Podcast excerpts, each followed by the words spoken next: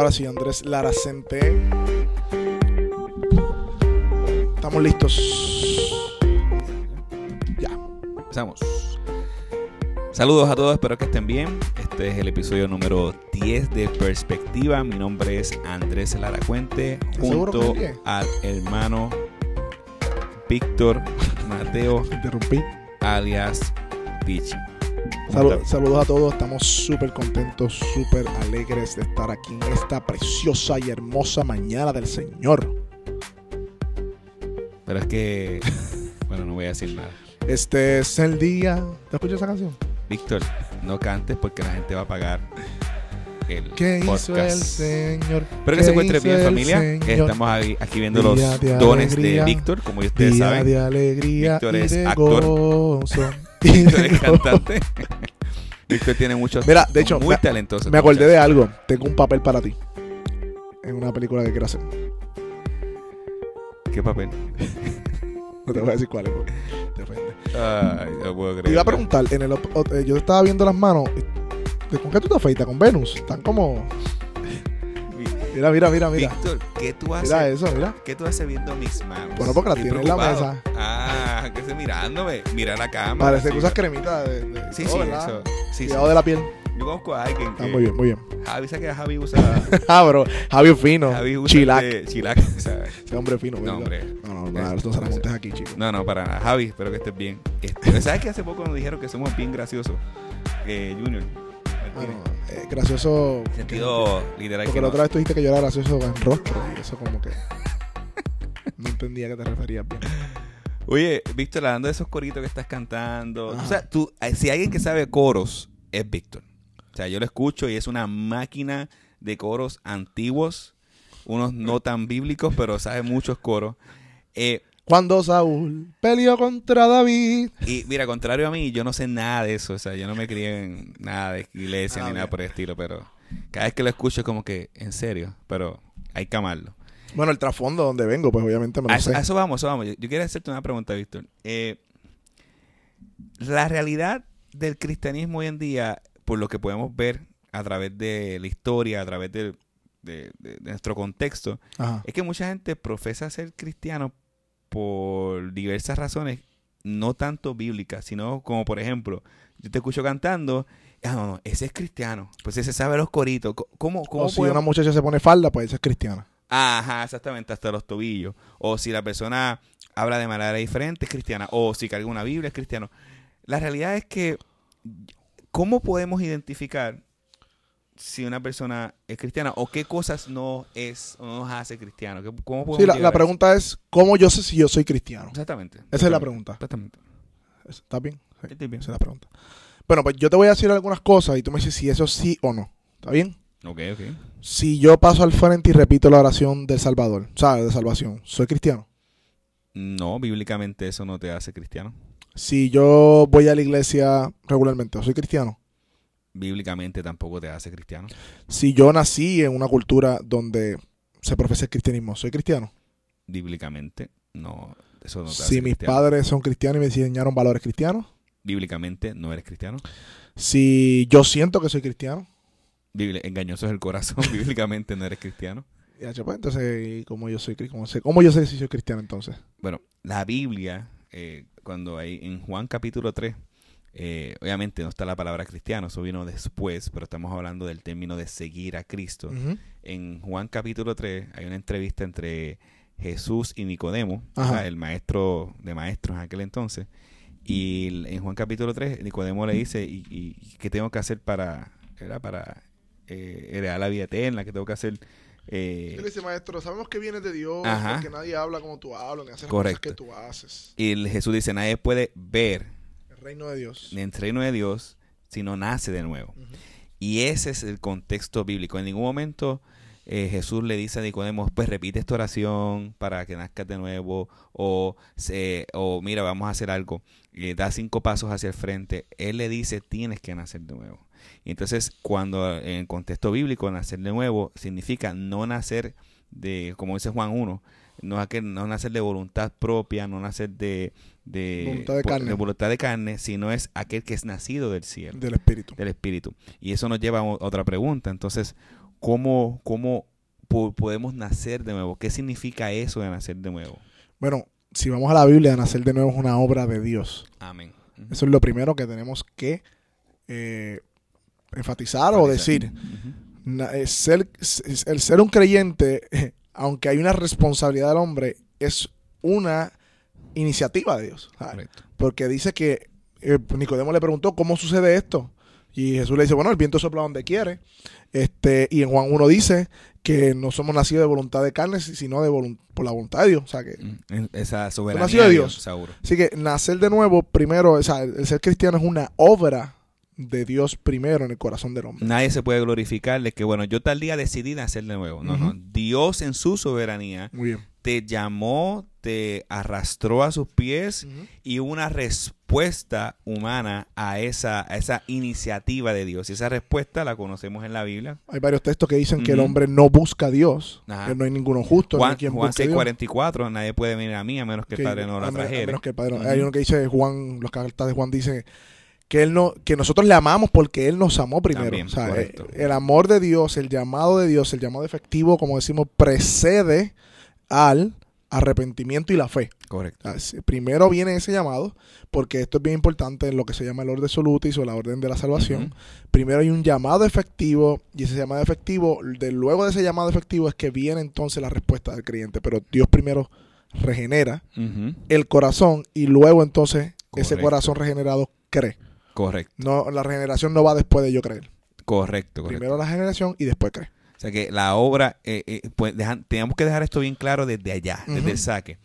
La, la iniciativa la tiene Dios, el que trae convicción de pecado es Dios, el que regenera es Dios. Eh, la Biblia dice en Efesios capítulo 2 el por qué. Porque dice que estábamos muertos en nuestros delitos y pecados. Y aún estando muerto, cuando dice muerto, no está hablando de muerte literal física, está hablando de muerte espiritual, Para donde no Dios. podemos seguir, no podemos buscar a Dios, no podemos hacer nada para la gloria de Dios porque nuestros deseos son contrarios a Dios. Entonces, en ese sentido, cuando la Biblia dice que Él nos dio vida cuando estábamos muertos, automáticamente pone al hombre como incapaz de ir a Dios, incapaz de ser cristiano por sus propios méritos o por su propia iniciativa. Es una obra soberana de Dios en el individuo. ¿Y cuál es la respuesta a esa obra?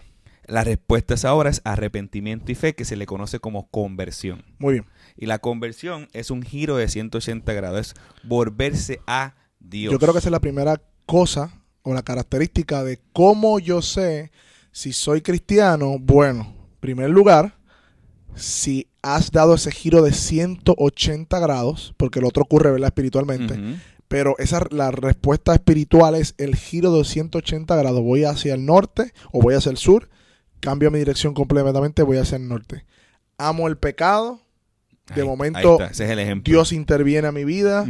Conozco el Evangelio y la única manera de ser salvo es por medio del Evangelio, porque eso es lo, lo que la palabra nos dice. Conozco el Evangelio, me dice que soy pecador, que merezco el infierno. Entiendo el Evangelio, entiendo que Cristo, la obra de Cristo en mi vida, que murió por mis pecados, creo en Cristo, entonces ya comienzo a aborrecer al pecado y voy en camino hacia Dios y de hoy espalda al mundo. No, Ese y, es y el- cuando dices el pecado, eh, eso es en dos vías. Estamos hablando del pecado en el sentido de mi maldad general y específica, ¿verdad? De pecados cometidos ante un Dios santo, puro, recto y justo.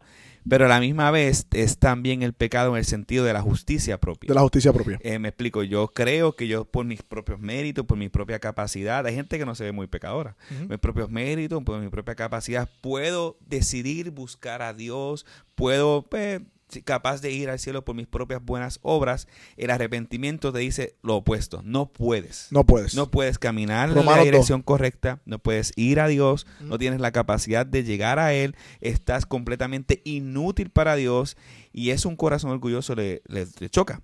Ahí viene el arrepentimiento. Como un hombre que se creía capaz, ahora ve su miseria y se cree incapaz y depende entonces de la gracia salvadora de Dios. Una vez escuché, y creo que es muy, muy cierto, si nunca te has visto, y esto es bien importante, si nunca te has visto como un pecador que merece la ira de Dios y el infierno, dudo de que seas cristiano. Porque el que es verdaderamente creyente entiende primero que no merece la salvación. No es un regalito que Dios le da a la gente buena, no. Es un regalo, o la- la- una gracia que se le da a pecadores que merecen el infierno. Y para yo poder ser salvo tengo que entender eso. que yo no merezco la salvación, sino que fue un, un don, un regalo, un- una bondad de Dios para con mi vida. Seguro. Así que ese giro de 180 grados es el primero, el, una de las primeras características para saber si yo soy o no cristiano. Ese giro es un cambio de confianza. De confianza. Dejas de confiar en ti mismo Muy bien. y confías plenamente en Cristo. Deja de, eh, y, y, y dejas de confiar en tus propios esfuerzos, méritos y confías en el Señor y se ve manifestado en que empiezas poco a poco a detestar lo que antes amabas y amar lo que antes odiabas. Ujú. Antes amabas el pecado, ahora lo odias. Antes odiabas a Dios con tus pensamientos, obras, y ahora comienzas a amarlo. Ese, ese es el, ese, así luce un corazón regenerado. Es bien interesante porque Jesús dice que tienes que nacer de nuevo. Mira cómo Jesús compara el ser un creyente, o, sea, o- o di- la ilustración que Jesús da, es literalmente una nueva vida. Por ende, ese giro que tú estás hablando, pues es el- ese cambio tiene que darse porque es una vida diferente, en donde ya dejas de confiar en tus propias fuerzas, como estás diciendo, y dejas de amar el, el pecado. No estamos hablando de que vas a ser libre de pecado completamente, porque la Biblia no promete eso, porque estamos todavía en un cuerpo peca- de pecado, pero sí nuestros deseos y motivaciones van en contra de la tu corriente relación de este con el pecado cambia. Cambia, eso sí. Eso es Es- bien importante. La relación con el pecado cambia. Sí, y, y- y cambia no exteriormente en el sentido de, bueno, ahora me voy a poner el camuflaje de cristiano. Transforme. Transforme de cristiano. No, no. Es como decía eh, Jeremías, quitaré un corazón de piedra y pondré un corazón de carne y hueso. No es capote y pintura. Correcto, es una, es una intención en tu corazón que va a ir cambiando. Por eso es que es una obra soberana. Episodio sentido. número 6. Apariencias sin renovación de corazón. Exactamente. Así que, ahora bien, ¿cómo podemos, aparte de ese primer punto que acabas de decir, que es la conversión, el giro de 180 grados, qué otras cosas podemos ver en, en el asunto de, de pues, cómo saber si soy cristiano? Porque la Biblia sí nos llama a hacernos un examen. Eh, examinados si estás en la fe, primera de. Corintios. O sea, Ujú. Cuéntame un poquito sobre eso. Bueno, además de ese giro 180 grados, podemos decir que un cristiano es alguien o que desea de alguna manera hacer la voluntad de Dios, por ende ama su voluntad que es su palabra. O sea, va a comenzar de nuevo, va, va- va a buscar dejar de hacer su voluntad para buscar la voluntad de Dios. Correcto. Este, recuerdo a Packer cuando definía un cristiano es uno que ama la que ama la palabra de Dios. Este, porque entiende que de allí entonces viene eh, toda la vida espiritual del creyente, que es la palabra inspirada de Dios. Así que ama la palabra de Dios y también quiere estar con otros creyentes porque sabe que es su nueva familia también, es también otro punto este, importante. Todo lo que estamos dando es en las evidencias de Externas. un corazón regenerado. O sea, evidencias externas de un corazón regenerado. Número uno, giro 180 grados, cambio de relación con el pecado. Número dos, ama la palabra de Dios. ¿Qué más? Espiritualmente, dice la palabra que en, to- en todos sus hijos Dios pone su Espíritu Santo. Y estamos hablando vea, de término un poquito más teológico, pero lo- la palabra de Dios dice que ahora en el creyente mora el Espíritu de Dios. Este, y por ende, y esto es bien importante, creo que no es el tema, eh, una vez tú te conviertes, te arrepientes, y verdaderamente, estamos, no estamos hablando de, de un, o sea, esto es bien importante, no arrepentimiento se cree en la gente que solamente llorar y decir, ay, me sentí mal, no, arrepentimiento es un giro de 180 grados, y si verdaderamente te has arrepentido y has creído en Cristo, Dios tienes el Espíritu Santo, porque es la, es la garantía de, de, de esa salvación que ya Dios efectuó en tu corazón.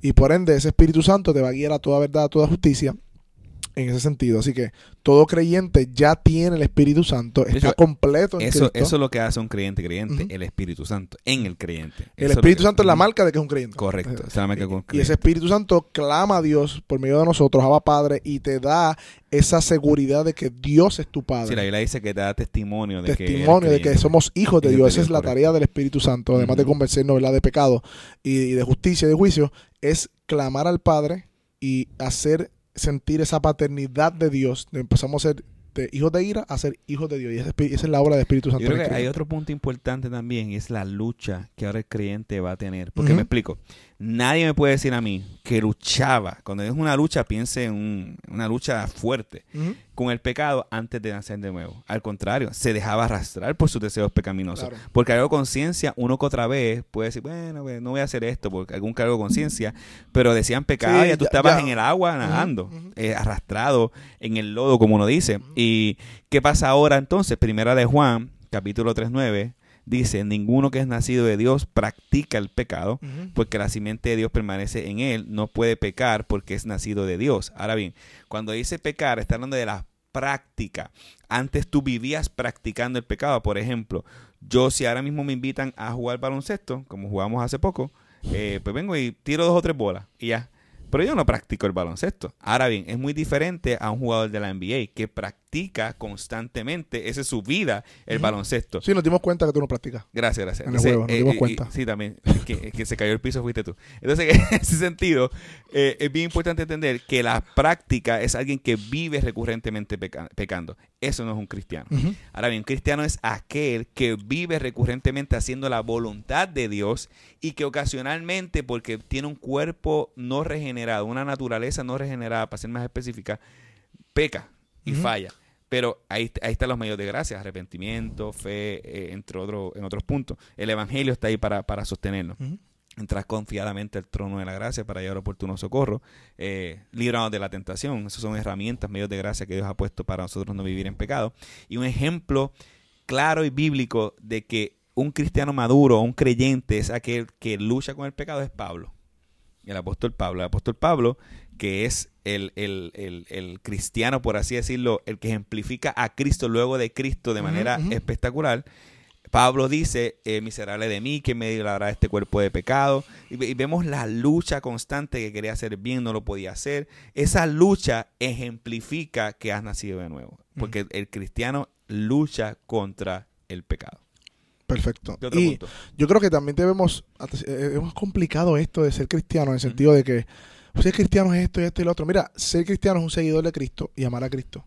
Y si tú amas a Cristo, amas su palabra. Y si tú amas su palabra, amas su iglesia, porque él le dio la, la palabra para su iglesia y él ama a su iglesia. Tú empiezas a amar lo que Dios ama. Así que un creyente es aquel que ama a Cristo y ama lo que Cristo ama. Y esos deseos obviamente vienen por el Espíritu de Dios que pone en uno. Así que vivimos una generación donde todo el mundo es cristiano y donde, ¿verdad? Yo hasta en ciertos aspectos, cada uno de nosotros tenemos que reconciliar lo que profesamos ser con lo que verdaderamente dice la Biblia que debemos ser. Yo creo que esa es la tarea de la santificación en creyente porque decimos una cosa que creemos en Dios, que somos cristianos, pero vamos a la palabra y nos vemos lejos de la definición de un verdadero creyente. Por ejemplo, yo leo en Hechos que los creyentes le dieron, en 8.5, le entraron a cantazo, a palo, y, ellos se alegraron y se regocijaron porque fue- tuvieron, por ser dignos de, de, de, de- afrentar, ¿verdad? De, tener- experimentar la afrenta por causa del nombre. Ellos se alegraban de que los perseguían porque ellos decían, esto, esto es un privilegio, ser perseguidos por Cristo. Sí, porque Y- y- este- se estaban asimilando con su maestro. Entonces tú miras al cristiano de hoy día y tú dices, pero es que es muy diferente al cristiano de la Biblia. Entonces, debemos cuestionarnos si somos creyentes o no. Este, hasta uno mismo, que, que uno sabe que está en la fe y uno tiene esa seguridad y certeza. eh, en la madurez cristiana vamos viendo de, de cómo ese proceso de santificación se hace a través de la palabra de Dios. Por eso el cristiano debe amar a la palabra de Dios. Y ese Espíritu Santo pone ese amor eh, por la palabra de Dios. Y como dije, el amor se manifiesta en lo que hacemos. Y aquí está el punto. Muchos decimos ser cristianos, ¿verdad? Pero en lo que hacemos no manifestamos que lo somos porque damos tiempo, energía y recursos en todo aquello de lo que Dios no ama. Correcto. Cosas terrenales, eh, entretenimiento, y cuando digo cosas terrenales, trabajo, eh, cualquier cosa meta terrenal, academia, dedicamos tiempo, esfuerzo, dinero, e invertimos nuestra vida en eso, eh, lucro personal, fama personal, luego está el entretenimiento, vivimos en la cultura de entretenimiento.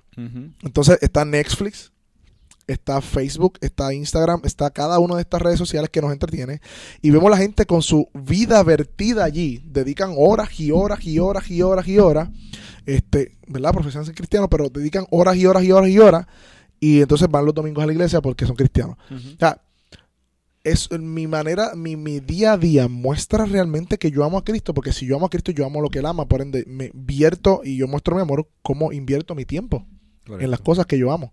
Este, así que yo creo que, como dijo, no sé si fue John Piper, ¿verdad? Que Facebook, y ahora yo, di- yo diría que Netflix, la serie, en el día final va a ser una muestra de que re- dónde estaba nuestro amor realmente, en el entretenimiento.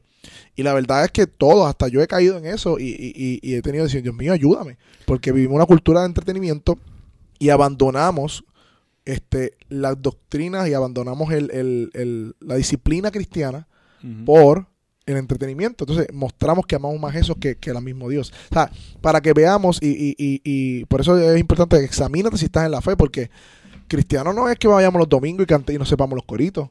Cristiano es un aquel que ha, pasado por ese arrepentimiento y que su vida entonces está mostrando que ama a Dios y ama las cosas que Dios ama. No, y, y vuelvo y te repito, hay gente, eh, la misma Biblia nos advierte de la apariencia de piedad. Eh, eso es bien importante. Por eso enfatizamos todo el tiempo en la voluntad, Y el en corazón. el corazón. ¿Por qué? Porque yo puedo ir a la iglesia, yo puedo diezmar. De hecho, si tú quieres ver una iglesia exitosa para el mundo moderno, son los fariseos. Los fariseos guardaban la ley, los fariseos, eh, eh, sus normas bien estrictas, los fariseos diezmaban, los fariseos hacían cosas, pero ¿dónde estaba su corazón? Dice la Biblia que estaba lejos de él. Con sus labios me honra, pero su corazón está lejos de mí. En ese sentido, no solamente son reglas y reglas o normas que tengo que hacer para hacer, sino es que porque eres, entonces hace. Esa es la diferencia naciste de nuevo y ahora tu corazón se encamina a una voluntad diferente a la voluntad de este mundo. Y, y- y por eso eh, el, el punto principal aquí de ser cristiano, no queremos llegar a que vamos a hacer cosas, sino es que estamos describiendo como una radiografía cómo es un corazón regenerado. Exacto. Cómo es una persona que ha nacido de nuevo. Para que nosotros nos evaluemos y examinemos si estamos es en la fe. Ese es el punto. Ese es el punto principal. Ahora bien, un corazón regenerado no es un corazón eh, perfecto en el sentido Exacto. de que, por ejemplo, va a haber días que no vas a abrir la Biblia por alguna razón o vas a tener luchas Claro, con, todos nosotros. con orar y leer. Eso nos pasa a todos nosotros constantemente. La, la- la diferencia es que está esa lucha en tu carne versus la obra que quiere hacer el Espíritu, que es permanecernos en la palabra de Dios. Y eso con el tiempo nos vamos ejercitando en la fe, vamos, eh, tenemos la iglesia como medio de gracia para amonestarnos unos a otros, edificarnos unos a otros y fortalecernos en diferentes áreas de nuestra vida. Cuando vienes a ver, Dios hizo un plan perfecto a través de la iglesia, a través de su palabra, para vivir conforme a su palabra y vivir obedeciendo a Dios en base a lo que Él ha establecido en su, en su palabra. Y siempre va a haber este sentido de que nos falta más. Siempre. Y es normal porque vivimos un cuerpo pecador. No es que siempre vamos a estar satisfechos con nuestra devoción a Dios como creyentes. No, siempre vamos a... Y, y qué bueno que siempre está eso porque el día que digamos yo estoy ready, yo soy el más espiritual, eh, que estamos, estamos bien ciegos porque siempre va a faltar más. Mira, esta ilustración es de ciencia ficción, pero me gusta mucho. Imagínate que toda nuestra vida se... Te diste, llegaron el domingo, hasta el domingo a la iglesia. Esto es ficción, obviamente. Eh, y se anunció ese domingo que en todas las casas, eh, o en tu casa específicamente, instalaron cámaras, sin tú saberlo, en las áreas ¿verdad? donde no hay intimidad ni nada, para mostrarle a unos extraterrestres que vienen cómo vive un cristiano. Para que los extraterrestres conozcan el cristianismo a través de tu vida. Y, pusieron cámaras en tu carro, en tu trabajo. En, tú tenías una cámara y no lo sabías. Eh, El video de que salga de, de tu semana se lo pueden dar a extraterrestres y ellos pueden conocer lo que es ser un cristiano. O sea, eh, yo sé que es ficción, y, pero, pero lo que muestra es que la dicotomía, la dicotomía de decir y lo que somos, y, y yo todos los días, y, cada uno de nosotros experimentamos eso. Nuestra la diferencia de lo que decimos y lo que hacemos, y esa es la- lo que la obra de santificación, Dios quiere acercarnos a lo que decimos ser a de lo que somos realmente. Pero un, cre- un verdadero cristiano, ese es su anhelo. Este, ese es su anhelo. El corazón busca ser lo que Dios quiere que sea. Sí, no es aparentar y cumplir. No es aparentar y cumplir. Es, es Este- vivir conforme a su voluntad, Correcto. 24 horas al día, pero no como una carga pesada, sino No. es como un anhelo, un deseo, Deseo. constante en vivir para Dios, porque está la satisfacción de tu vida. De hecho, ese, el catecismo, el número uno de Westminster, dice que el, cuál es la- el propósito del hombre es eh, conocer, eh, es vivir, es, es conocer su voluntad eh, y vivir, ay, se me olvidó por completo, espérate. Eh, Glorificar a Dios y amar. Ah, glorificar a Dios y deleitarnos de Él para siempre. Gracias. Deleite de Dios. Deleite de Dios. O sea, y ese deleite no viene de un corazón que ama las cosas de este mundo, es un corazón regenerado, básicamente. Y en ese sentido, yo creo que es importante entonces aclarar cuál es el mensaje de salvación, que, cuál es el mensaje que salva. El mensaje que salva es el hecho que nos dice la escritura, que no hay ningún justo, no hay ni uno bueno, no hay nadie que pueda llegar al cielo eh, diciendo yo me lo merezco, dame mi corona, yo hice buenas obras. Ninguno, nadie será justificado por las obras de la ley, dice la palabra. Yo oro más, yo leo más. Nada de eso. Todos somos pecadores, tanto un Dios santo y justo. Hemos pecado de conciencia, hemos pecado de mente, de palabra, de hechos, de intenciones. Este, hemos pecado, estamos fritos. Estamos separados de Dios. Fritos. Somos enemigos de Dios, somos hijos de ira. Pero que a pesar de eso, Dios intervino en la historia para Él cumplir la ley de Él mismo, porque nosotros no pudimos cumplirla, y pagar el pecado, porque todo pecado merece muerte, que nosotros debimos haber pagado, que es el mensaje del Evangelio, que Cristo murió en la cruz por pecadores, por nosotros, y que al tú creer en esa obra de salvación y en Cristo, esa justicia de Cristo y ese, ese perdón de pecados es aplicado a tu vida. Y una vez es aplicado, viene su Espíritu Santo moral en ti y cambia tus deseos. Sí, es un nuevo representante. Nuevo El representante. representante antiguo de nuestra raza humana, nuestros primeros padres se llaman Adán y Eva. Ellos pecaron, fallaron y todo el, el mundo, eh, el cosmos completo fue infectado con ese pecado y ahí nacemos nosotros en rebeldía, en pecado. Ahora bien, Jesús en su gracia y misericordia envió un nuevo representante quien viviría la vida que no podíamos vivir y que murió la muerte que nosotros deberíamos eh, haber Y que al eh, creer en ese, tener. ese mensaje, somos justificados como si hubiésemos vivido esa vida. Correcto, esa es la somos fe. perdonados porque Él paga nuestros pecados en la cruz. Et- y- Ese es el mensaje del Evangelio. ¿Y cómo llegamos a él? Pues dice la Biblia, arrepentíos y creed en este mensaje. Yo me arrepiento de mi vida pasada, yo me arrepiento de mis pecados, me arrepiento de creerme suficiente, me arrepiento de creerme que yo puedo ganarme el cielo. Y ahora di, di un giro de 180 grados y vivo Para el Señor y glorificar a Dios. Y esta tarea es imposible hacerla fuera de una comunidad de fe. Por ende, nos adherimos a una comunidad de fe para poder servir a Dios, escuchar su palabra, conocer a Dios, porque esos son nuestros nuevos deseos. Oye, otra vez me pasó eso. ¿Qué? Lo de ponerme ronco de momento. No, no me, no me percaté, te percatas tú. Ah. Yo me percaté de eso. Creo que hemos terminado. Ese es el mensaje del Evangelio. Y si no has creído en este mensaje precioso del Evangelio, te invitamos que, que, que, que reflexiones, que pienses, estás perdido sin el Evangelio. No hay esperanza fuera del Evangelio. Y Dios envió a su Hijo para darnos esperanza en Él y vida eterna. Así que, como dice la palabra, nos adherimos a lo que dice la palabra. Arrepiéntete de tus pecados y cree. Y si eres creyente, arrepiéntete de tus pecados y cree. Eso no es algo que es una vez en la vida. Todos los días nos arrepentimos y creemos.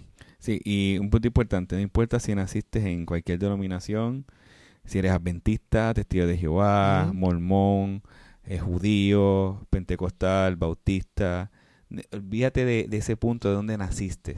Examina si estás en la fe A verdadera a través de la palabra. Examina si tu corazón ha sido regenerado o si estás aparentando una falsa religiosidad. Y si no es así, este es el momento. Dios extiende su gracia por medio de su Hijo para que nosotros nos arrepintamos y le sigamos Amén. para siempre. Amén. Eso es así. Ya todo. Es el episodio número 10. Eso creemos. Compartan, sigan este, compartiendo estos episodios. Eh, sugerencias, comentarios son bienvenidos. Así que gracias a todos por sintonizar este programa de perspectiva. ¿Lo dije bien?